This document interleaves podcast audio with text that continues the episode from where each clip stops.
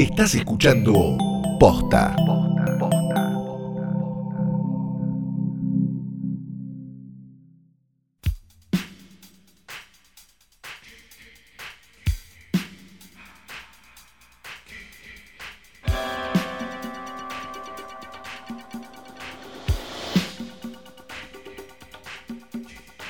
Buenos días, buenas tardes, buenas noches o cuando hayan decidido darle play a esto, que no es otra cosa más que el más grande, mejor y único podcast de cine del mundo, posta.com.net.org. Y ahora que venía. Mi nombre es Cristina del Valle Ah, y eso. quizás no se me entienda mucho porque me puse mucho botox en el labio de arriba. Se, te- se cae un poco. Sí. Se cae, se cae. Y Se yo soy cae. Fiorella Sargenti, que todavía no tengo Botox. No sé si la vieron Todavía. la de Cristina del Valle, pero la vi el otro día, fue lo de Moria. Fue de Moria. No me la acuerdo muy fue bien. De, fue de Moria y, y ya era como. ¿qué, qué, qué es eso? ¿Quién es? Y, no, Exactamente. no, no, ¿qué es eso? ¿Quién es Fue mi usted? primera pregunta. Y después me dije, ah, es Cristina del Valle. Ay, no. Llamativo cómo se operó esa mujer. Por favor. Ah. Bueno, ¿qué tenemos hoy? Hoy tenemos un montón de cosas para Sí. ofrecerles porque, este, nada, pasaron un montón de cosas realmente, en- tanto en el país Exacto. como en el mundo. Tal cual. Y bueno, ustedes tienen que estar informados sobre todo lo que está pasando. Todo. Porque hay un montón de cosas. Lo de. Greta Thunberg. Thunberg. Este, Que viste que fue trending topic mal escrito, era muy bueno. Sí, sí, me parece. Bueno, es un nombre de mierda. Sí, también, sí, ¿no? sí. Claro. Tiene una H, no se sabe si es una B o una N. Se hubiera puesto, no sé, Vanessa Carbone y era más fácil para todos. Cuando tenés ¿no? razón, tenés razón, Sí, ¿sabes? claro. Sí. Por desgracia, Vanessa Carbone no se ocupó No. del calentamiento global, este, así que bueno. Bueno, pero es nada. criminólogo ahora. Es criminóloga, Sí. ¿no? Sí. Sí, sí, sí. Bien, este, dicho esto, Ajá. decimos que Flor no ha traído este escritorio al pedo porque Menos sobre él mal. descansa el cuerpo muerto de Daniel Tiner, gran director argentino, pero pésimo conservador a nivel corporal, ¿no? Porque Sí. la verdad que ya, ya es algo. Sí, también. Ya son partes, ya no está completo. Sí. O sea, esto ya no. si- en el mundo de los vinilos, esto ya no sería near mint. No, ¿No? no, no, es una pelusa grande. Sería un G, un Sí. G menos, me animaría a decir. Este, alguno lo va a entender. Y el que no lo entendió, bueno, no pasa nada. Pasó, pasó. Sí, este, dicho esto, decíamos, junto a él está el, retrato con perspectiva de género de la querida Rita Hayworth, junto a él está el retrato sin perspectiva de género. Hoy los desordenamos porque decidimos hacerlo de esta manera. El logo bordado de hoy tras noche por un oyente que no nos queda claro ya, la verdad, si No, nos escucha, es- sí. si no nos escucha, si Qué nos misterio. quiere, si no nos quiere, o qué carajo está pasando. Exacto. Pero yo nunca me burlé de ella. Y junto a él está la foto de una actriz nacida en Nueva York en 1950 y fallecida en Roma, Italia, en 1987, llamada Agita Wilson. ¿Y qué hace? ¿Qué pasó? ¿Quién es? Agita Wilson fue una actriz este, que actuó en un montón de películas exploitation norteamerica eh, em, europeas Sí. en los años 70. O sea, estuvo en, qué sé yo, por decirte, este, alguna estuvo en Sadomanía, en Apocalipsis Sexual, ¿eh? en Macumba Sexual, y en un montón de películas, generalmente o dirigidas por Jesús Franco, o Sí. casi, ¿no? Bien. o por Jesús Franco con seudónimo, o por gente que se parecía a Jesús Franco. Básicamente, el gran escándalo de Agita Wilson fue que se descubrió muy este, entrada su carrera, que en realidad Agita Wilson había nacido como George Wilson Ajá. y había cambiado de sexo en su Sí. momento y nadie le, a nadie le molestaba ni le parecía grave. Pero en aquel momento, digamos, la, la, mm, la cuestión, digamos, de, de la transexualidad y ese tipo de cosas Sí. era, era vista como de una manera muy extraña. Con lo cual, Agita tuvo que este, esconder todo esto al día de hoy, porque, digamos, ella lleva muerta ya como 40 años y sin embargo, este, todavía no termina de quedar claro. No hay nadie que pueda confirmar a ciencia cierta si Agita Wilson había nacido hombre o no. Algo que realmente no es realmente importante, No, pero sí se- no. estaría bueno saberlo en realidad. Porque hubiera sido un, un- un lindo triunfo, ¿no? De- Total. De, los trans, Claro. digamos, que, que hubiera una actriz erótica este, muy relativamente conocida en aquel momento, o por lo menos conocida dentro del mundo de la exploitation, que este, era así. Es por eso que la querida Agita Wilson haya nacido como haya nacido. Lo que sea, no nos importa. Está hoy en nuestro portarretratos.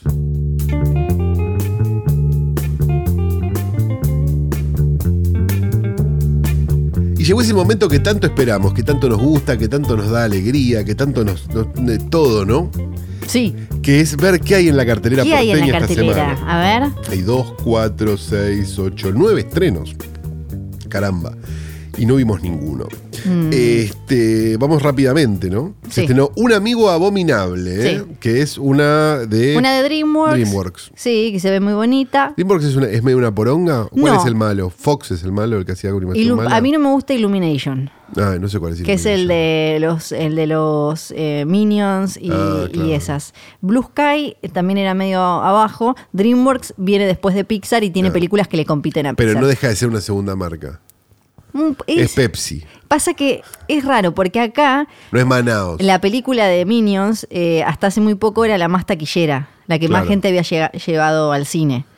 No, O está bien, pero que- eso no es indicativo de nada. Estamos No, hablando no. de calidad. Sí, no, de calidad para mí es segunda marca. Bien. Eh, así que mi amigo abominable, que es de un abominable hombre de las nieves. Un amigo ¿entendí? abominable, sí, un Yeti, una chica, Un una nenita encuentra un Yeti. Un buen Yeti. Sí, algo así. Bien, perfecto. Se estrenó también Historias de Miedo para contar en la oscuridad, película de Producida por Guillermo del Toro, del director de eh, La autopsia de, eh, de Jane Doe. Jane Doe. que Era una buena película. Sí, total. Acá eh, es lo lo que tiene esta es que está basada en una en unos libros que son más como para púberes o adolescentes o algo así. No es película de terror full, Ah, es full como hardcore. Goosebumps. Así, pero un poco más en serio. Ah. No, no con el chis- no tanto eh, tan lavado todo, pero no es eh, terror full full. Ah, ok, perfecto. Eh, se estrenó también, así habló El Cambista, la película nueva de Federico Beiros, que yo la voy a ir a ver ahora, cuando Sí. salga de acá. Y que me da muchas ganas de verla porque las películas anteriores de Beiros a mí me gustaron Sí. mucho, sobre todo La Vida Útil. Sí, ya la eligió Uruguay para es, es su candidata, ¿no? Es su es la candidata, candidata para uruguaya para el Creo Oscar. que ya lo chequeo. Está bien, no deben- perdón, no quiero, no quiero ser Sí. malo, ¿no? Pero este año deben Pero tener vas a ser películas malo. también. No, no digo, tienen baja producción fílmica Uruguay. Y, O sea, pero también es un país muy chico. No, de acuerdo, y está bar- y la verdad que con la calidad que tienen en general las películas Claro. es- está bien. Sí. Este, pero no, no, no suena. bueno, en el último tiempo hubo un boom igual, pero en una época tuvieron una producción fílmica muy, muy corta. Entonces, este, capaz que Si no es, Eh, le pegan el palo. Te digo. Ay, no lo encuentro, lo perdí. Acá, sí. eh, así habló el cambista, es la, la, candidata. Sí, y nosotros, nosotros. mandamos eh, la de los Giles. Exacto, la Odisea de los Giles. Bueno, por lo menos nos mandamos la de Campanella. ¿no? ¿Qué sé yo? Sí. Yo cuando, cuando lo escuché pensé eso Qué, solo. qué temor, ¿no? Qué miedo, sí. Se estrenó una comedia de aventuras islandesa-francesa que se llama Mujer en Guerra. Ok, no. Cuando sé, no. Aya se convierte en una determinada activista ambiental. Yo lo voy a leer como dicen acá Sí. estos hijos de mil puta. Pero no. Cuando Ala se convierte en una determinada activista ambienta, Sí. pone en riesgo uno de los grandes objetivos de su vida. Eh, lo escribieron así, es cine nacional. No, Cines pero, argentinos. pero eso igual debe estar, eh, debe ser de la gacetilla. Debe estar Eso mal. de- Claro, pero, pero vos haces copy-paste Claro, y esta quedó y así. capaz tenés como la responsabilidad de hacerlo bien, ¿no? Ah, bueno, está hecho, sí. Sí, sabes leer. Eh, se estrenó también eh, Nuestros Veranos, ¿eh? un drama francés de Valeria Bruni Tedeschi, que tiene varias películas anteriores. Eh, una casa en la costa azul, alejada del tiempo y protegida del mundo. Allí es donde Ana pasa las vacaciones de verano con su hija, rodeada de su familia, a mí, bueno, me quiero cortar los huevos. Eh, se estrenó también Pájaros de Verano, un drama colombiano eh, basado en la historia real que explica el origen del narcotráfico en Colombia. Bueno, chicos, yo entiendo que es lo único que tienen, pero paremos un poco, ¿no? Porque ya tengo los huevos llenos de los narcos. ¿No te pasa? Sí, pero viste que hay- No me interesa, ya no me interesa. Me decís narco y Que hay un público que es como el de Marvel, pero de, cosas de narcos. Yo creo que ese hasta ese público se pudrió. Que quieren saber de todo, Pero ya lo ese saben público todo. tiene Netflix. Sí, no necesita más. ya las vieron todas. Mi papá, mi papá ya vio todas. Claro, pero llega un momento donde te entumece. Sí, O sea, vos- a vos te- la mousse de chocolate está buena. está buenísima, claro. Está buena a cuatro cucharadas. Sí. Después ya la mousse de chocolate te duerme la boca. Claro, Y después ya te dan ganas de vomitar. Siempre- Yo creo que la gente ya está en ese punto. Claro. Siempre tenemos que recordar cómo es que eh, dijo ese candidato a no sé qué cosa en la tele sobre la cocaína. Claro, exacto, sí, sí, sí. Las películas de narcos son como la falopa. Al principio es rica, pero después te mata. Y aplica a cualquier cosa, a. Marvel, Sí. a, a todo. Todo. Sí, este, dicho esto, también se estrenó El Panelista, eh, un documental de Juan Manuel Repeto. eh, que Carlos coordina un grupo de personas con ceguera que se dedica a catar alimentos. Mira vos, este no, mm, este no, hubiera sido, si era de Gómez Rinaldi iba seguro, Sí, ¿no? sí, El claro. panelista hubiera sido espectacular. Se estrenó también ¿Quién mató a mi hermano? Familiares y amigos. Documental. Sí, ponen, han descubierto las responsabilidades del Estado de la desaparición y muerte de Luciano. Arruga, sí. Bien, una película de estas eh, de actualidad, digamos, como Sí. la que había habido de Marino Ferreira en su momento. Claro, sí, sí, está sí. bien, es- eh, contra eso no, es- no- no- no No, estábamos nunca, ¿no? Y se estrenó también Roger Waters As and Them, ¿eh? por si te aburriste viéndolo en La Plata, te puedes ir a aburrir a verlo al cine también. Este, tenés todas las posibilidades del mundo. Puedes aburrirte con Roger Waters donde quieras. Este, dicho todo esto, vamos a hablar de el estreno de la semana para nosotros, que es que, no sé ustedes, pero Sí. nosotros le estábamos dando el F- F5 a la esquina de Torrent y los Incas durante toda la semana. Tengo que hablar muy bien de los oyentes de este podcast porque no estaba chequeando. Me enteré por la cantidad de mensajes que me llegaron de ya está, ya está, llegó, ya está. Ah, no, yo la tenía agendada en el teléfono. Yo no, me, me avisaron ellos, Yo hay gracias. dos o tres cosas que tengo, dos o tres estrenos que los tengo agendados en el teléfono. Uno era este. Y lo- gracias a los trasnochiters que también tenían lo mismo y, y me mandaron un montón y era automático. De hecho, esa noche me fui a dormir tarde pensando que le iban a tirar tarde y la tiraron a las 6 de la mañana al final. Este, y bueno, y la, y la puse a bajar ni bien me desperté, ¿no? Es una película que va a tener estreno local, Sí, pero bueno. falta, igual eh, vamos Faltan a... dos meses, así que bueno, si quieren aguantar Es el dos 7 meses. de noviembre. Pueden tranquilamente aguantar dos meses y si no la pueden ver muy Sí. bien porque no solo está este, en, en bajada de internet, por decirlo de alguna la, Sí. el web rip este, con subtítulos chinos, sino que está el web rip bueno y está, está, está el Blu-ray rip. O sea, Sí. ya llegamos a todas las instancias juntas. A O sea, nosotros nos llega el 7 de noviembre, o sea, dentro de un mes en realidad, y el tema es que en Estados Unidos se estrenó hace, hace mucho, incluso salió en algunos lugares el corte del director, entonces ya como decís vos, ya salió... ¿Todavía no salió? director- no, sí, se estrenó en Ah, algunas pocas salas sí. y el corte del director aparentemente va a ser una exclusiva de Apple TV. Ah, O mira, sea que bueno, pa- para los que, para los que tienen ganas de pagar 10 dólares por un catálogo de por ahora... 200 películas. Sí. Este, pueden, eh, esta es una de las 200 películas que Claro. van a tener Apple TV. O si no, esperen a que empiece Apple TV y a los 10 minutos este, me intriga, en los torres. ¿no? me intriga mucho igual el corte del director. A mí también me intriga Sí. mucho el corte del director. ¿De qué estamos película estamos hablando, hablando? de Midsommar, eh, o como le pusieron acá, como era El terror sucede de día. ¿no? el es Midsommar, dos puntos, el terror no espera a la noche. Eso, bueno, casi. Casi, Sí, casi. sí, sí, sí. La película nueva de Ari Aster, la segunda película de Ari Aster. Es- eso me mata, es tremendo. Es la segunda. Es la segunda película de Ari Aster, el director de Hereditario, o El legado del diablo, como quieran este, llamarlo. Y este, ¿qué tenemos para decir? Un montón de cosas. Yo creo prácticamente todas positivas, ¿no? Eh, para mí es la mejor película del año, ¿no? ¿Ya está? Sí, por ¿Listo? ahora, eh, va a ¿Cerramos ser acá? difícil, va a ser difícil. Yo venía re contento con Drag Ghost Concrete diciendo, che, boludo, esto es lo Es mejor que me pasó en la vida y de repente veía como, como veía como, como Mel Gibson caía por un barranco después Sí. de ver esta película que sinceramente no se puede creer. Hay, hay que de- decir también que eh, creo, me parece que esto va para los dos.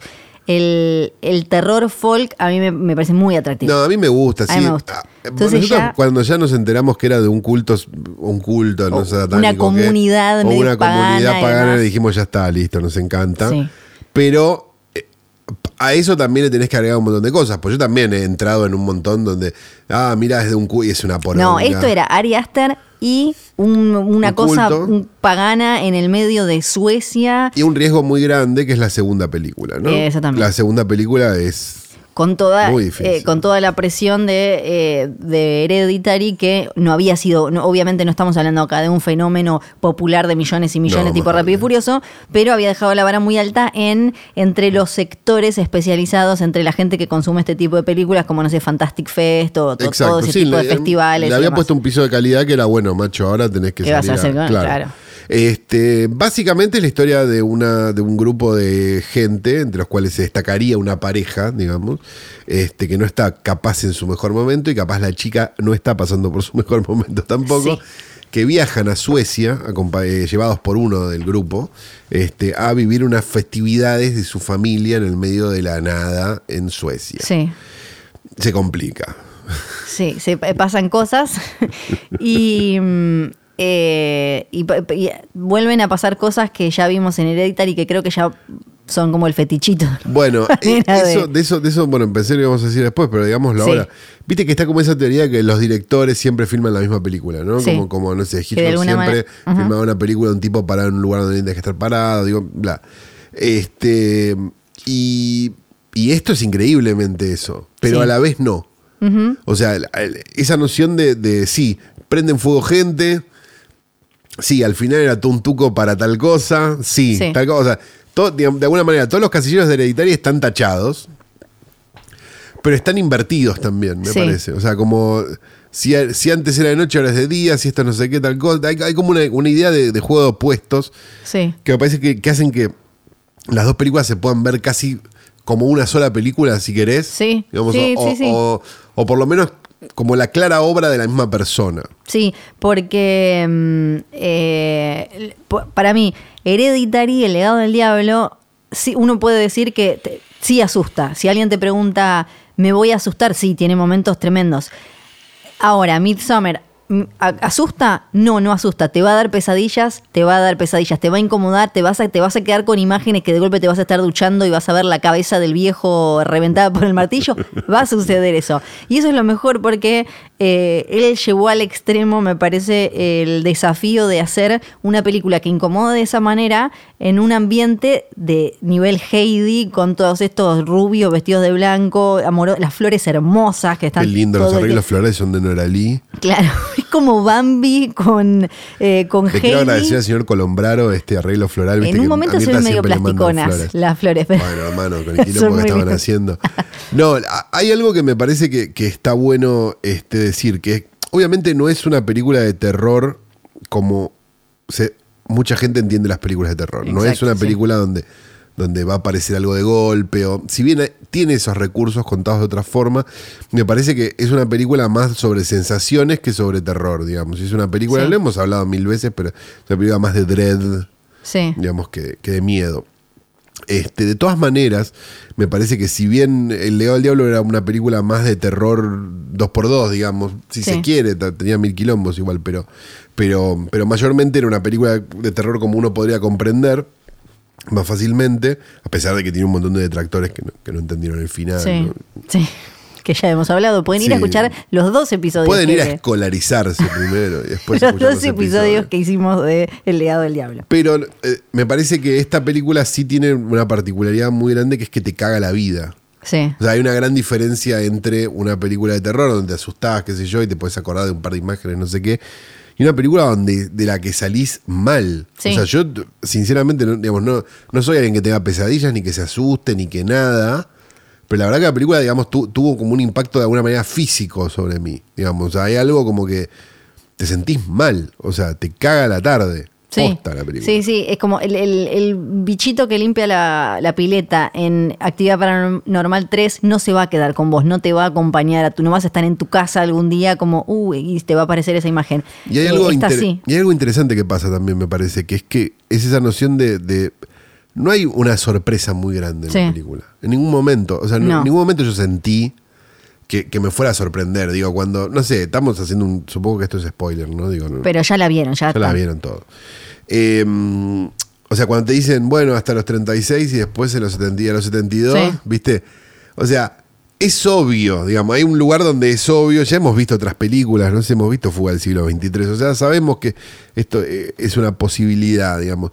Pero la verdad es que cuando, lo- cuando los dos viejos se tiran de la montaña, Sí, es increíble. No importa, vos ya sabés que eso va a pasar. Sí, Pero la confirmación es el problema en esta película. Sí. No, no, no, no, no la sorpresa. Digamos, hay como una cosa donde vos podés presuponer qué es lo que va a pasar, o podés presuponer que va a haber un tuco para este lado, que va a ser no sé qué. De acuerdo. La realidad es que el cómo, sí. ¿no? Y, y la confirmación son lo que convierte esta película en eso, digamos. O sea, en la noción de, de- Me parece que es un poco esa idea de vas por la ruta y hay un accidente Sí, y decidís mirar y cuando mirás decís, uh, ¿para qué miré? Digamos, me parece que eso es esta película. sí. Digamos, esa noción de, uh, no tendría que haber mirado. No, porque ahí me parece que entran en juego, por un lado, lo bien que maneja los tiempos él y mm, la composición que hace que eh, eso que, que uno puede decir un montón de veces, que ahora hay cuentas que levantan como eh, que, mm, cada, que, que cada plano es un cuadrito, porque el, el- el chabón es un artesano, un artista total de, de la composición. Fíjate, Wes Anderson, y se podía contar algo también. Claro, y eh, eso hace que, como decías vos, vos ya sabés que los viejos se van a tirar, que Sí. se van a estrolar contra el coso, pero ¿Cómo? Eh, pero el cómo es ¿Y fantástico. cómo te lo va a mostrar él? Exacto. Porque eh, la película también tiene como unos movimientos de cámara que, que van acompañando el relato visual de esta historia, que vos ya como podés saber, eh, como decías, que va- no, no, no es que te sorprende 100%, vos ya sabés que estos tipos los van a terminar matando. En el momento en el que les empiezan a contar todo, sabés que cagaron fuego todos. No, y lo, digo, y de verdad, a nivel cámara y a nivel puesta, hay cosas que son kubrickianas, digamos. O sea, hay cosas que son de- demenciales.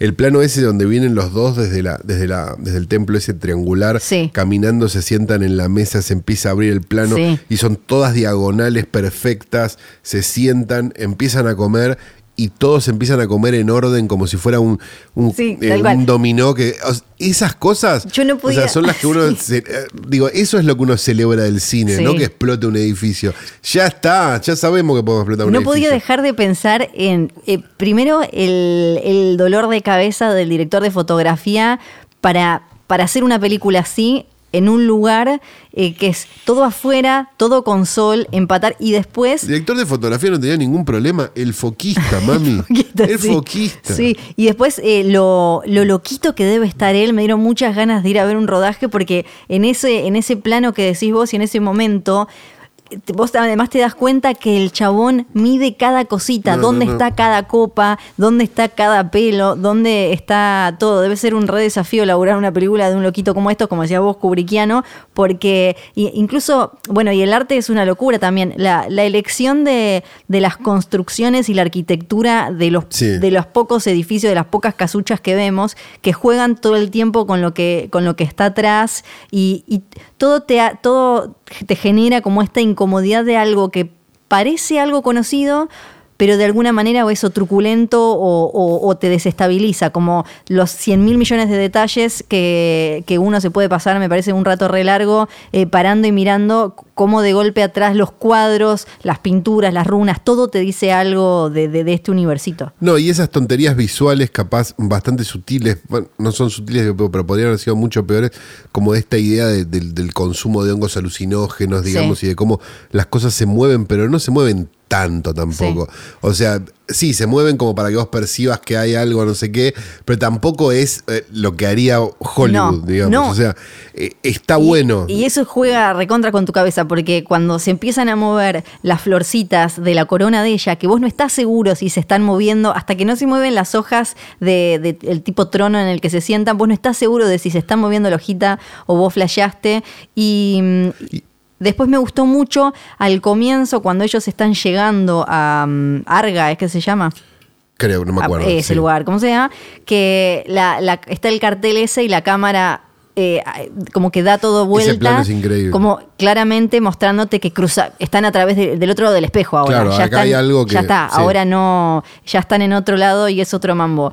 Eh, incluso también, bueno, juega mucho con los subtítulos la película, Sí, algo que... Que lo sueco no está, digamos, Claro. y que está bárbaro porque no es necesario. No, alguna, creo que algunas cosas suecas están, pero las que, las que Las son inocuas. importantes son traducidas. Sí, sí, sí, sí, sí. digamos, pa- para que vos entiendas y sepas Sí. lo que tenés que saber.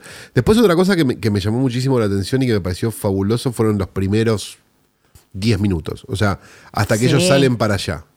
Digamos, todo el... Todo ese cuentito, digamos, de ella con la familia, él con los amigos, digamos, todo eso, hasta que aparece, digamos, muerta la familia de ella, eh, me parece increíble. Y me parece que también que está muy en tono con, con la película anterior. O sea, toda la noción de esa del barrio, las ventanitas, que parece una, una maqueta. Sí. Digo, es como, ah, bueno, estamos entrando en el mundo de este chabón de vuelta, listo, una lucecita en una ventana, ¿viste? Va a ser, ok, perfecto. Te voy a contar este cuento, porque en definitiva sí es importante para el personaje de ella, pero Sí, podría no estar, podría ser un flashback mucho más corto, y lo cuenta y te quedás como ya, ya como mal. Sí. Y después entras como en la de los suecos que hasta que empieza, o sea, estás mal, pero digo, pero estás como en una calma. Bueno, están tomando unos ojos alucinógenos, capaz alguno se vuelve loco, no sé, digo Sí. una boludez.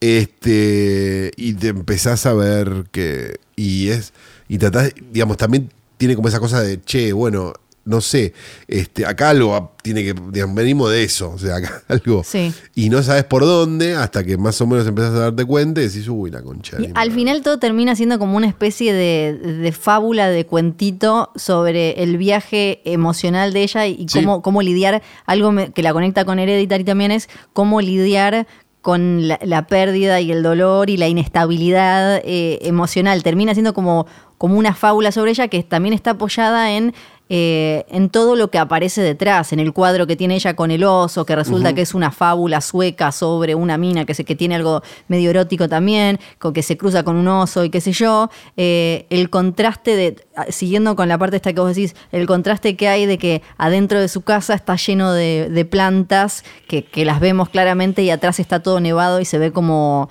eh, muy poco natural cuando está en, su, en la casa ella.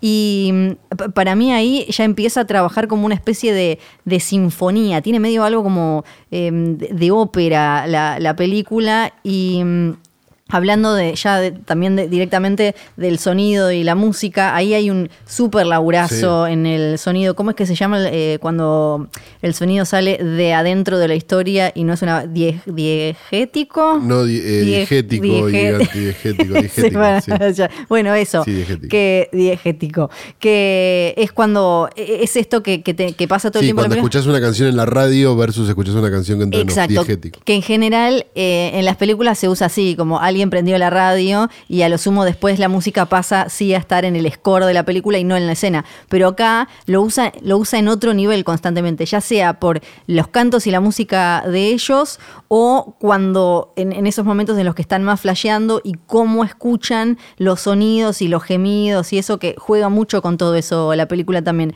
Y si se ponen a chusmear los easter eggs, eh, hace poco encontró, eh, hay uno en Twitter que encontró uno que no sé si será verdad, que es cuando la están llevando a ella, que ya es reina de mayo, Sí. atrás en los árboles, yo veo la foto y lo veo. Se ve una. Vieron que ella está flasheando todo el tiempo con que ve a los padres y a la hermana, a los padres Sí. y la hermana. En, en el, en, la- en el monte se ve entre los árboles, formada por los árboles, una figura que súper parece la imagen de su hermana, incluso con. el- Con la manguera, todo. con la manguera y todo. Ahora te lo voy a mostrar a ver si. si esto es en vivo. Esto es no- Calvo.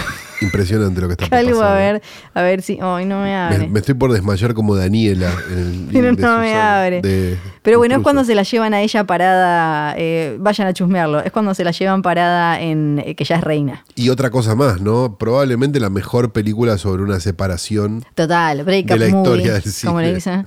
Sí, sí, sí. eh, Es eh, porque recién cuando. Porque lo que sucede al final, digamos, sacando todo lo otro, digamos, es que ella encuentra finalmente un lugar donde, donde estar. Sí, claro, Y donde es bienvenida, ¿no? Sí, sí, O sea, como- tiene eso un poco de personaje Total. que a mí me parece como. Familia, exacto, encontró su familia, listo, Sí, otra sí, cosa. que- y ahí también está esta cosa de eh, que le dice el otro Pele, Pelle, que su Pele. familia, que su familia murió, pero después le dice hermanos a otros y demás, como que es medio la situación que tiene ella y no terminas de saber entonces de dónde habrá salido él. o Claro, él capaz sido, vino de la misma manera. ¿no? cuál era la historia y, y todo eso. Y mm, creo que, como decíamos recién, si conecta de alguna manera con Hereditary en cuanto a, a esto de manejar el dolor y la inestabilidad y, y qué sé yo, también es eh, acá en eh, cómo transformarlo en una, en una venganza y termina ella vengándose. Y después están todas las giladitas que son hermosas, que son medio mm, Edgar Wright, que es cuando nos van mostrando esto del foreshadowing, cuando no- vamos viendo los dibujos, los murales y demás, Sí. que después hay un montón de cosas que reaparecen en la historia, como lo del vello púbico, lo del tomar la menstruación, eh, y, y que, que ya lo habíamos visto en algún momento. Acá, a ver si Calu va- ve la cara de la hermana. No la, Un poco. no la ve. Sí, No la- un poco. pero vi un poco, un poco sí, Sí. un poco no. Parece un mandril también, si Sí, querés. también un poco. Sí. Eh, algo que también me parece que está buenísimo eh, y, y podría haber hecho que la película eh, fuera algo menor si fallaba era la actuación de ella. Sí. Porque si ponías adelante a alguien que no, no pudiera empujar bien el personaje, te aberretaba todo lo otro. Claro, una actriz dramática y no una actriz de terror, digamos. Es una actriz que está- la está pasando como el orto. Claro. No es alguien que corre de un asesino. Digamos, hay una diferencia Sí. enorme. ¿no? Sí, sí, sí. Y eso se nota. El resto me parece que está bien y todo, pero ella, así como en la historia, es la fuerza eh, vital de, de la película y podría haber aberretado todo con una cara mal. Lo único que no me gustó tanto son un par de momentos CGI que son medio como, no te digo eh, el final de Apache, pero eh, nada, No, mucho el final de menos. Apache es increíble. No hablamos de series igual. acá. No, no, no, eso es verdad, Miren, eso es verdad. miren No. los últimos tres minutos de Apache. No la vi, pero vi los últimos tres minutos porque me dijeron que mirá los últimos tres minutos. Sí, es, es impresionante. Está cortado con el Instagram. Lo que no les quedó. Lo que, lo que no les quedó muy bien tampoco, pero los suecos estos, es la cuando le cortan la, la cara a Mark. Sí. Que le- no se parece tanto a ese, la verdad medio rara. Pero eh, también hablemos de eso, porque la película no te muestra casi todas las. no- no No. te- casi que no te muestra muertes. No, no, no, no. Te te- o sea, te pone, te angustia desde otro lado. Pero las muertes no las vimos. Y creo que eso debe haber sido una decisión difícil de tomar, pero que fue súper efectiva, porque te quedás eh, vos t- tan, tan inquieto y, tan preocupado como ella al principio cuando desaparece el primer chabón, que creo que es Simon, eh, al no ver, al no ver hasta el final y al no ver cómo fueron muriendo, creo que es un acierto eso. Sí, sí. No, me, ah, no sé qué más decir, pero digo, pero me parece como que.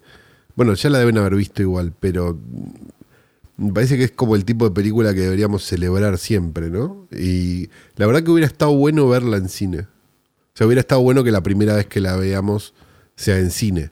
Sí. Digamos, por desgracia no, no pasó, digamos, por alguna serie de decisiones Bueno, quizás tiene, creo un que poco tiene, torpes de la distribución local. Creo que tiene que ver con esto que hablábamos el otro día en el capítulo con Seba de Caro, que es, es medio como inviable nuestra, cómo está hoy planteada la distribución. Está bien, pero ¿no? si vos lo- tenés miedo de que se te vaya a morir porque te pusieron Spider-Man enfrente, Sí, dejarla morir porque todo el público natural ya la vio en los torrents. O sea, a mí me, me- si me decís, che, se estrena en noviembre, yo la voy a ir a ver al cine, no tengo problema. O sea, porque de verdad la quiero ver en cine y la quiero Sí. ver bien, la quiero Sí, ir a sí. ver a una sala. pero Digo, nosotros pr- pr- probablemente, yo la voy a ir a ver al cine cuando seguro, esté en el cine. seguro. Ahora, no sé cuánta gente hay como nosotros que la va a ir a ver al cine, A si mí ya la que, vio. lo que me intriga siempre con estas películas que, que suelen ser las favoritas Perdón. de este podcast. sí. Agrego una cosa más. A quienes tampoco podés culpar si tienen ganas de ver una película y faltan dos meses. Sí, sí, porque mm, eh, llega, de- se estrenó allá en agosto, a nosotros nos va a llegar en noviembre. Y a ya- sabiendas de que, perdón, una más, Sí. a sabiendas de que ya sabías que las películas cuando entran en el circuito de VOD o de Blu-ray o de lo que vos Sí, quieras en. Estados Unidos, automáticamente las 24 horas están. Sí. Entonces, si yo sabía la fecha de VOD de Midsommar y la tenía agendada en el teléfono, me imagino que alguien que compró los derechos debería tenerlo también Sí, y por lo menos hacer todo lo posible por tener un mes antes, ponele, de explotación de la película bien y como novedad.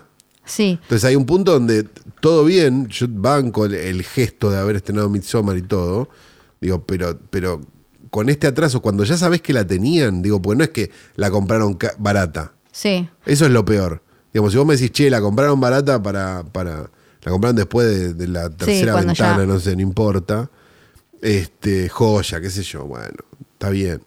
Lo que Que- estoy pero esto es ridículo. Lo, lo- lo que estoy buscando es cuánto hizo Hereditary, porque eh, hay algo que pasa con estas películas que suelen ser las que a nosotros más nos interesa, que es que muchas veces llegan tarde o llegan vendidas de otra manera, porque acá como lo que pega es el terror eh, más de, de- de- de sobresalto, puro y duro, tradicional, que puedan ir a ver los grupos de adolescentes y demás, muchas veces estas películas se venden de esa manera y creo que por eso mucha gente se salió riéndose y se enojó con la bruja, Sí, claro. con, eh, con el legado del diablo, porque van a buscar algo que la película nunca intentó hacer, pero muchas veces eh, por, por necesidades de, de mercado, en países como el nuestro se venden de otra manera. Porque po- ponerle el legado del diablo a una película que se llama Hereditario Sí. tiene que ver con eso, con que acá en, en Argentina y en Latinoamérica, América del Sur, necesitamos un título que sea muy claro, muy conciso, que me marque al toque si tiene como sangre el diablo, eh, Satán o lo que sea. Lo que pasa es que es muy extraño porque llega un punto donde la distribución empieza a ser algo medio anticuado.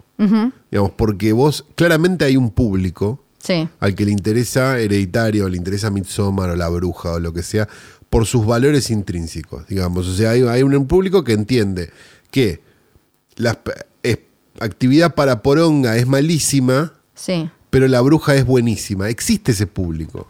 Y yo no creo que sea tan pequeño. Como lo que pasa es que no saben cómo apuntarle a ese público para que ese público efectivamente vaya y la vea. ¿Por qué? sí. Porque tienen como esta, me parece que tienen una noción muy prejuiciosa del cine de género.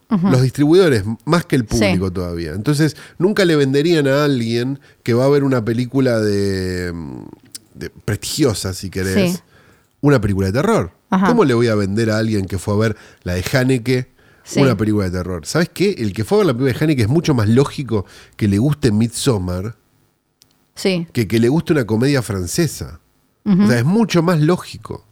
O sea, que el público que, no sé, digo, por decirte, no te digo los viejos, te digo los que van a ver, Sí. tienen entre, entre, no sé, 25 y y 45 o 50, digo, no importa, este, y van a ver determinado cine, sí. digamos, esa gente es de, es de espectro, es de amplio espectro, diría un medicamento. digamos. Entonces, yo no creo que, que Midsommar les, les parezca una, una de terror. No, no va a pasar eso. Entonces, hay un punto donde no, donde la están queriendo vender, me, me da la sensación, yo entiendo que les la quieran vender al público de terror porque es un público Sí. fiel y que te da un piso determinado de espectadores, pero hay películas donde quizás deberías correr otro riesgo estrenando.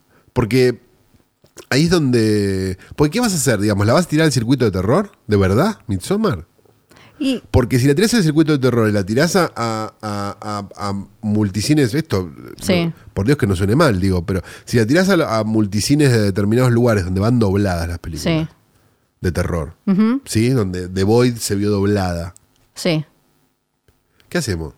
¿Que la van a ir a ver doblada? Sí, ¿Van a doblar yo, yo no sé si quizás, eh, me parece que el legado del diablo había eh, abrió con unos eh, 5.000 espectadores o, o una cosa así. Ahora no tengo a mano eh, cu- No cuál le fue, mal. Mal no le fue. igual. cuál le fue el... No, pero me parece que es como quizás no son diferentes distribuidoras el legado del diablo que Midsommar, pero que en algunos casos quizás ¿Sí? sí son diferentes. Ah. Estoy casi segura que eran diferentes. ¿eh? Ahora, ahora me hiciste dudar. Ahora me quedé. No, a mí me agarró la duda también, porque estoy Sí. casi convencido que no. Era, eran diferentes distribuidoras. Ok. Y eh, que, que quizás en algunos casos con películas como esta, La Bruja, El legado del diablo, eh, Huye y, y demás, estas que no encajan tan fácilmente para la, la- la cabeza de, de- Bueno, pero Uye la supieron vender. Sí, pero ah, te acordás que a la bruja no del todo. Ah, Que está, hay una cosa como de, bueno, esta yo no se la voy a poder eh, vender al público de acá, entonces aunque sea me quedo con los primeros que van confundidos. Es como el anti boca en boca, eh, que es como, eh, la vendo de una manera que sé que la película no es, la gente va y aunque sea... mm, Tengo esos que fueron en el primer estrenazo. Después claro, pero, pero ahí salen y le dicen a la. Pero ahí vos, vos con una película buena sí. perdés tus posibilidades de boca en boca. Es ridículo. Claro, pero yo no, no sé si hay como, si está esa idea de, bueno, esta es buena, vamos a... eh, a, a Midsommar eh, entiendo que se la quiso, se la quiere como proteger por esto que, que le- que hablábamos con respecto a Claudia, con Seba, que de golpe sale una película independiente, más chica y todo, a pelear contra todos los tanques. También el problema es que hoy casi todo el tiempo hay tanques. Claro. Eh, yo- eso es hace que Y sea los- muy difícil. Y digámoslo, porque también, eh, eh, si no, estamos como haciéndonos los boludos, digo. Y gran parte de los exhibidores son, los mismos, son de los mismos dueños que los distribuidores. Sí, hay, Entonces hay también como- ahí tenés sí. un problema. Digamos, cuando el sistema de estudios en Hollywood en los 20, Sí. 30 hacía esto, se consideraba monopólico y tuvieron que salir a hacer lo contrario en los 50. Sí, después, sí, después bueno, de, estamos viviendo los 30 de vuelta. Sí, sí, claro. Digo, eso también digámoslo. Y perdón, una cosa medio boba, pero digo, no tienen forma de saber si una película es buena o no. Tiene 7.5 en IMDB. ¿Cuántas películas Sí. de terror viste con 7.5 en IMDB? No, no, no, ni hablar, ni hablar. Y mm, No estoy diciendo que el puntaje de IMDB sea serio, pero te puede dar una mínima noción. O sea, sabes que todas las películas de terror son 5.5. sí. No importa qué película sea. Esta tiene 7.5. Eh, va a ser, va a estar bueno en un mes cuando se estrene acá ver qué tipo de público va, algo que también hicimos con el legado del diablo que eh, los oyentes después nos iban contando cuando fueron eh, a verla con qué salas se encontraron, Claro. quién iba, cómo reaccionó al final, porque yo es me una película para ir a ver un sábado a la noche. Sí, Y y ver qué pasa. Y yo me imagino que quienes se rieron de El legado del diablo, con esta se les derrite la cabeza, cae que, que parece el queso de arriba del nacho. Sí. Porque si te hizo reír solo el final de Hereditary o el registro de Tony Colette, que eh, te, pareció, o, o con Mandy, por ejemplo, te pareció que era una ridícula y qué sé yo, vas a ver esta con estos chaboncitos vestidos de blanco, con qué sé yo, con el vello púbico en la tarta y demás, eh, y te, te vas a ir a las puteadas y, y todo eso. Así que va a estar bueno ver qué tipo de público va. Y con, re- con respecto a lo que, que decías vos antes, eh, también en un año en el que tenemos It 2 y, una, y, una- y películas como Midsommar, también está buenísimo todo el debate de qué es cine de terror Mm. y cuál es el público de cine de terror posta. Porque tenés It, que es un fenómeno que lo ve hasta mi abuela más o menos.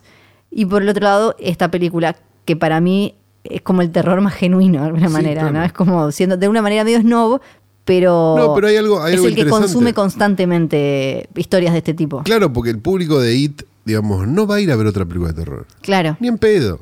Ni en pedo. Fue a ver It. Y si hay otra It, irá a ver otra It. Sí. Listo. A lo sumo No, el conjuro, esas como muy, muy. Ni siquiera. Yo creo que ni siquiera. ¿eh? Yo creo que es más un público que ve otra cosa. Ujú. Como más de Spielberg, si sí, querés. te iba a no, decir. no sé, digo, Sí. ese tipo de público. Este, no creo que vaya a ver una otra película de terror porque le gustó esta película de terror. Ni en pedo. Y como decías vos, el público de Midsommar para mí está más cerca del público de Polanski, de Cronenberg, de, de, Sí. de- de- de todo ese, ese cine que. Todo ese cine que fue muy redituable y muy popular en un momento. Por un público que no era el público de las películas de terror. claro. Sí. Eso es lo que sigo con lo que sigo insistiendo. digamos. Claro, hay una etiqueta hoy de público de terror, eh, por lo menos acá, que está considerado como ah, grupo de adolescente que va a comer pochoclos y a hacer bardo y qué sé yo. Y que es perfectamente válido porque Sí, total. hay un- todo un costado de las películas de terror que está hecho para eso. Y si vas a ver una película de terror de esas, la tenés que ir a ver un sábado a la noche con público. Sí. Porque es mucho más divertido ver Claro, sí. Insidious 3 que- Sí. con público que en tu casa. Sí, poder gritar cuando aparece el coso atrás. y- Es sí. divertidísimo. Sí. Y es una experiencia. Y está buenísimo y Total. joya. Ahora, esto es otra cosa. Sí. Entonces, ¿por qué le están vendiendo de la misma manera? Porque que cuando vas a ver una película como esta, sábado de la noche y eso, y alguien se empieza a reír, ya es seguro la Habana. que, trompadas. que pasa un claro. montón, pasa un claro. montón, me, me pasó un montón. Bueno, vamos a volver a hablar de Midsommar. Sí, En- seguramente. En un mes hablamos de nuevo.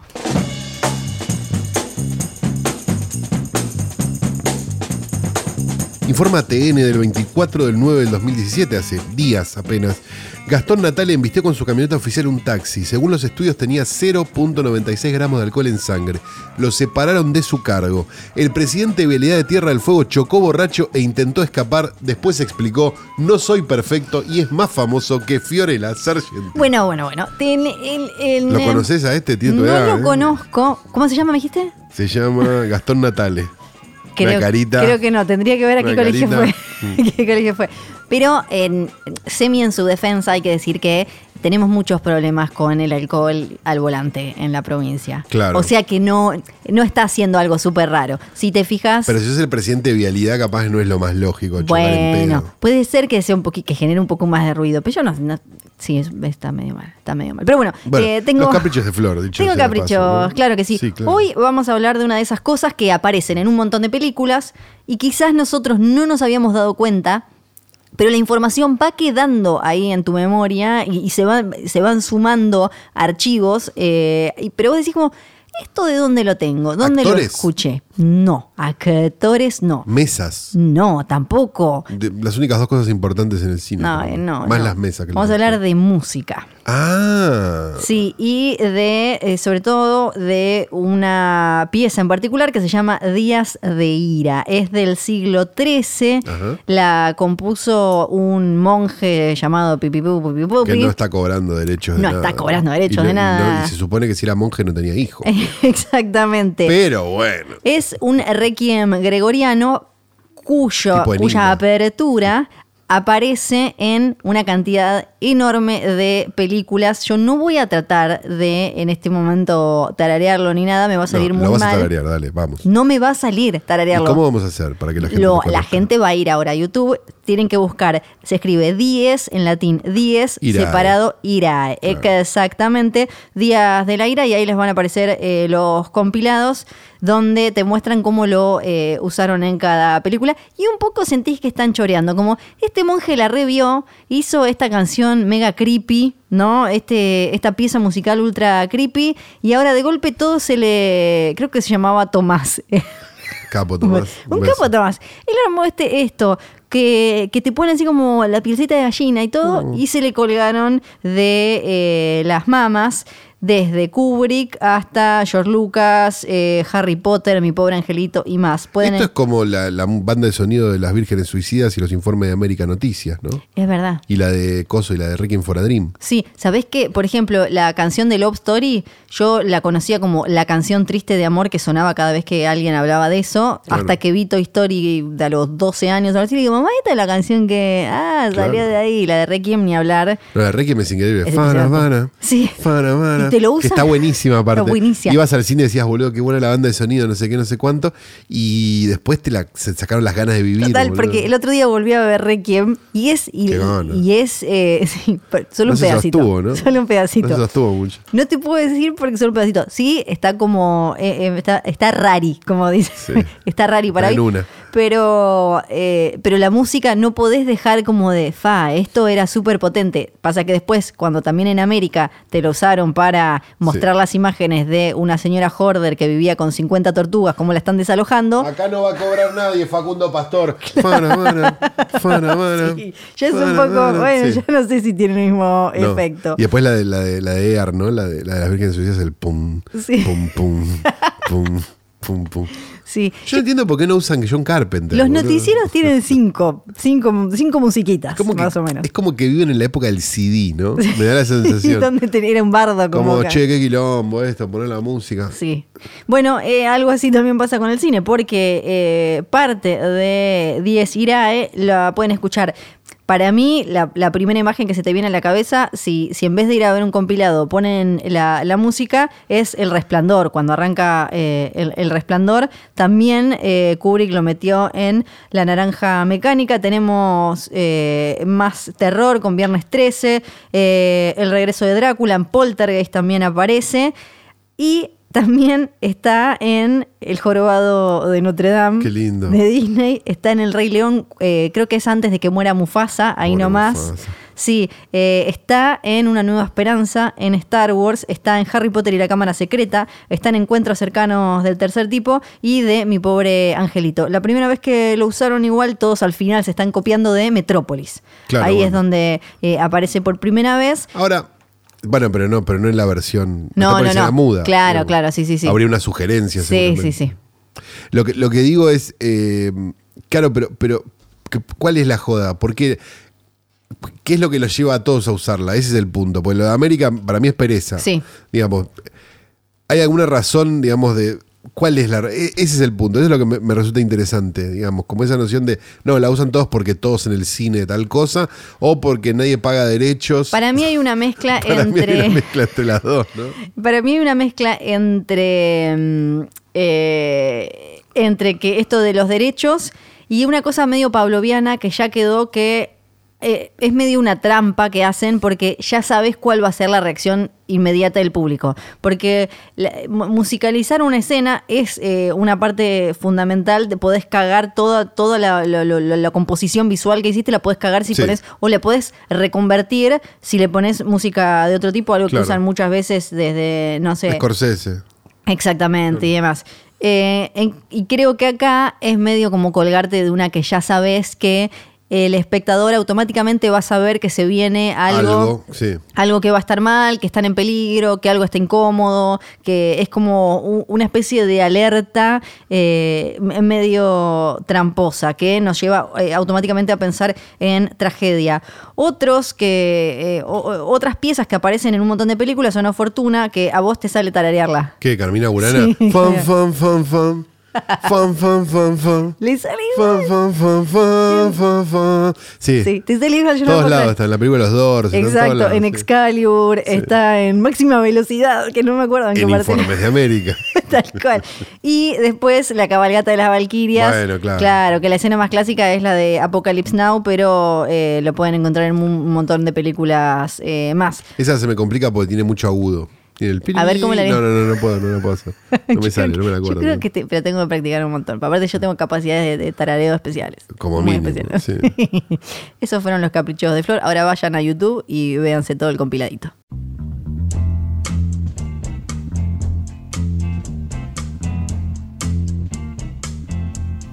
Harta de pensar que no guardé bien el escritorio y a Danielito y que, se- que pensar que quizás eh, chorreó cuando lo, lo- lo- lo- llevé a su cajita, quizás me quedó por ahí la camperita eh, con el corderito, voy a hablar todo en diminutivo, pero no, no, era que ya había abierto la puerta, porque hoy no sé por qué abrió una sola puerta, tiene dos, abrió una sola, el videoclub del tío Caló. Yay, hola. Con todo su hedor. Abro una sola puerta, pero la otra no abre más. Ah, quedó ahí. Así que tengo que entrar como de costado, porque es de esas puertas Sí. dobles, pero no tan anchas. Chiquita, chiquita. Sí, eh, hola, ¿cómo están? Bienvenidos a mi videoclub. Lo voy a hacer lo más rápido posible, así no se les llenan las narinas de este olor. Este, tengo una película para recomendar de este año, Ajá. que apareció ahí en, eh, la intersección de las avenidas donde apareció Midsommar también. Sí. Y que bueno, no es, no es Midsommar, ¿no? Pero la verdad que me, me gustó bastante por, por- por varias cosas. La película se llama The Wolf Hour, ¿no? La hora Sí. del lobo, y está básicamente protagonizada por Naomi Watts. Ajá. Es de un director debutante que se llama Alster Banks Griffin, no tengo Buen nombre. idea. Este, que, ah, que- nada. ¿no? No. Pero es, creo que su primera película o su Sí. segunda película, algo por el estilo. Este, y cuenta la historia de una, de una especie de, de héroe contracultural que había sacado un libro hace una determinada cantidad de años, que ahora vive encerrada como con pánico de salir de un departamento en Nueva York, en la zona de Harlem, la más jede, digamos, este, mm, no pudiendo salir de ese departamento y valiéndose, digamos, de que le lleven la comida o le hagan tal Sí. cosa o tal otra o qué sé yo, departamento como lleno de cosas, tratando de escribir la, digamos, el si- libro siguiente al, al que a ese que fue Ajá. tan importante y tan un montón de cosas durante el verano donde este, Nueva York estaba en bancarrota en los 70, digamos a fines de los 70, donde estaba Son of Sam dando Sí. vueltas y donde este En 1977, 77, si no me equivoco, 78, el verano sí. 77 o Sí, me parece que 78. Este, estaba Sam dando vueltas Cortes y- de luz. y estaban por ocurrir, claro, los cortes de luz famosos de la ciudad de Nueva York. O sea, todo, en, dentro de todo ese contexto, esta persona que tiene miedo a salir a la calle, este, empieza a- le empiezan a pasar una serie de cosas, además de el problema de no poder escribir. La película es medio una película de una mujer encerrada en un departamento, si bien hay actores que van y vienen, digo, pero, pero no deja de ser un poco un, no, no digo repulsión ni en pedo, Sí. digo, pero hay una referencia en algún lado a eso, digamos, y me parece que, mm, que para hacer una película a una hora 30 es muy rendidora. Bien. No te digo, che, no, el sábado a la noche Esta. suspende todo. No. Pero estoy diciendo, mira, no sé, boludo, es martes. Estás al pedo. Ya te hiciste unos fideos. Hiciste unos fideos. Con manteca y queso, Sí, ni siquiera. sí, sí, sí. No, ni siquiera te- fuiste a la casa de pasta, Claro, nada. no, no. Hiciste así como un coso y dijiste, che, no voy a ver. Hoy, hoy, no voy a ver a, a, a Doman haciendo intratables. Voy a ver esta. Y ahí te rinde mucho.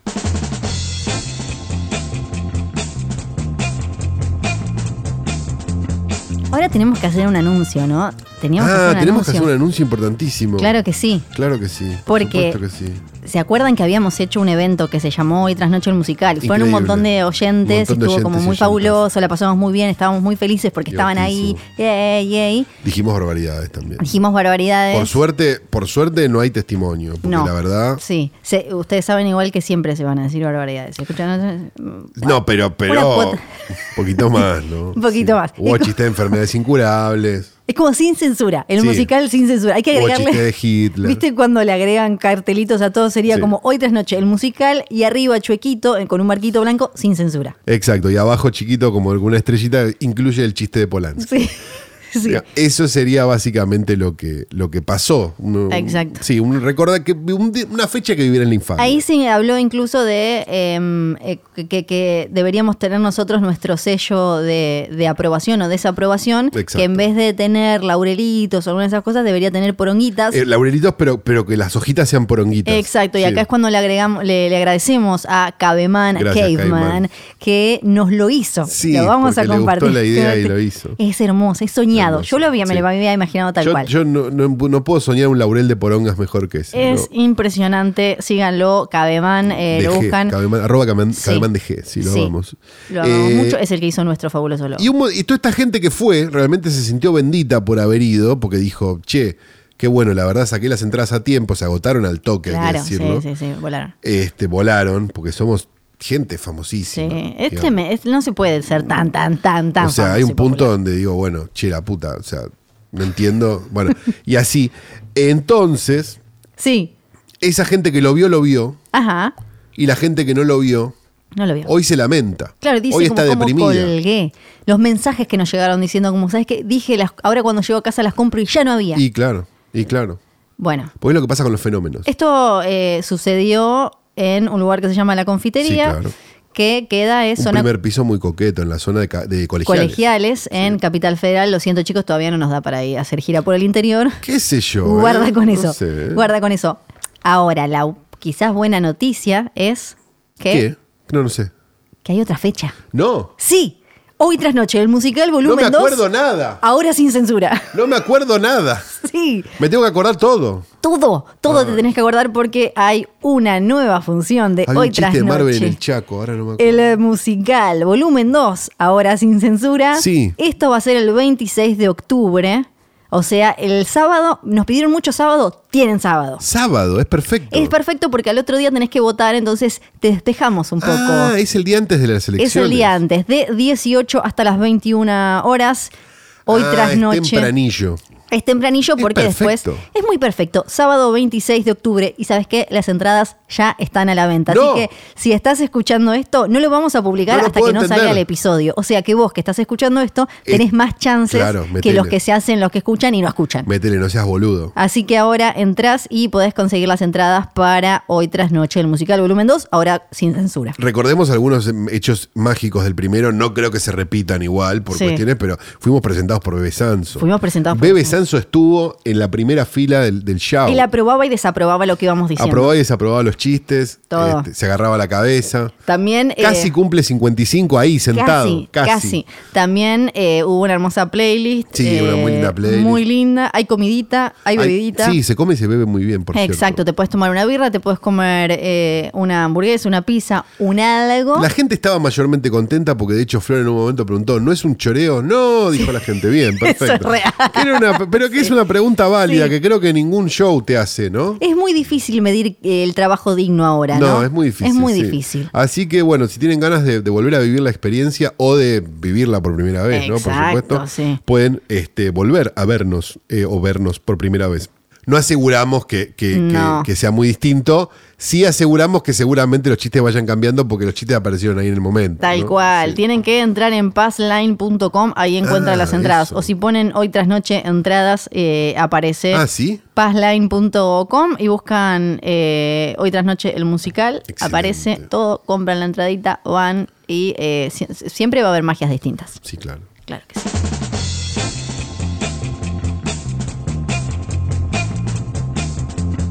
Y es de esta manera que llegamos al final de este episodio maravilloso que hemos hecho con tanto amor y tanta, tanta cosa, tan bien hecho, tan bien hecho la verdad. Estoy muy contento, tenemos que decir una serie de cosas. La primera es que este programa fue grabado en Radio en Casa, Radio en Casa, Radio en Casa.com. Johnny Nico, Nico y John, dos personas hermosas, llenas de vida, de pasión y barbitúricos. John este, y este, hid- hidratos de carbono. Sí. Nico, Nico. contento, que dice, Sí. yo la verdad estoy fenómeno, dice, porque no voy al médico, dijo ahí. La verdad que lo queremos mucho a Nico y decíamos que no vaya nunca al médico que le diga la verdad. Ah. Este, también tenemos que decir que este programa es, editado por el querido Nacho Barteche, también tenemos Hola, que Nacho. decir, hola Nacho, te pedimos bastante entero hoy. ¿eh? Sí, no tosió nadie. No, la, la muerte la semana pasada Sí. fue la muerte, reconozcamos, pero hoy estuvimos bastante Ajá. bien. Mucha, Y- perdón, mucha gente quejándose de que no estuvo el compilado de toses al final. Ahí le tenemos que echar la culpa al. Sí, a, a- a- a Nacho Barteche.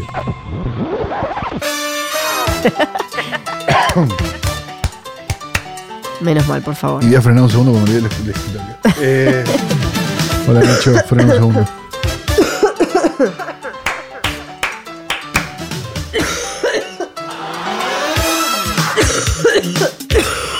Esto es Flor tosiendo, no es que está reaccionando a lo que dije. Capaz no había que. Yo te he dicho concha también. Yo estoy bien, pero para mí es acá. Perdón, yo perdón. Ella es libanesa, los directores. Ajá.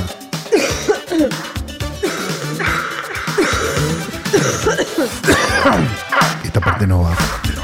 Basta que Flor dice los directores. Y sin embargo, no sé. No, no termina. Bueno, Es confusa, es con. Te desconcierta, es desconcertante. esa.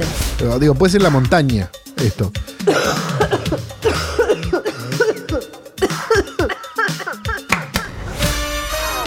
Hola Nacho. Hola, Nacho.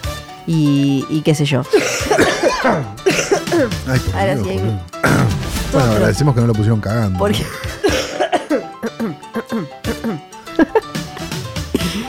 Vos tenés el culo de mandril, ¿eh? ¿Eh? ¿Eh? Chiste de culo de mandril. Mentira, Tolui, mentira. El guion termina en manos de Disney.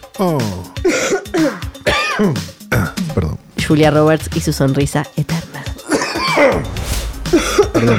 Sí, no es que. Vos. Vos. Perdón. Dame un segundo. Por favor. cuidado. demasiado. Cuidado. Listo. Chao.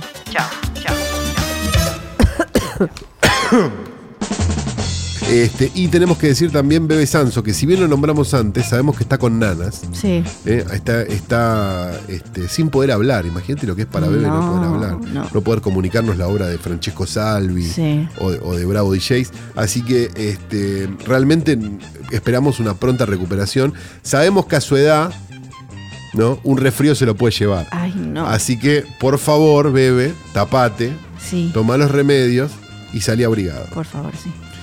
Dicho todo esto, ¿nos queda algo más por decir? No nos queda nada No nos más. queda nada más por decir. Nada más. No, porque el pochite de Acuérdense. Posta Offline se convirtió en una realidad que es hoy tras noche en música.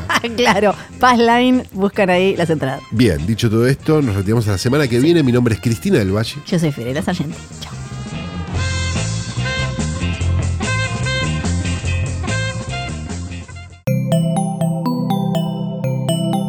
Estás escuchando Posta.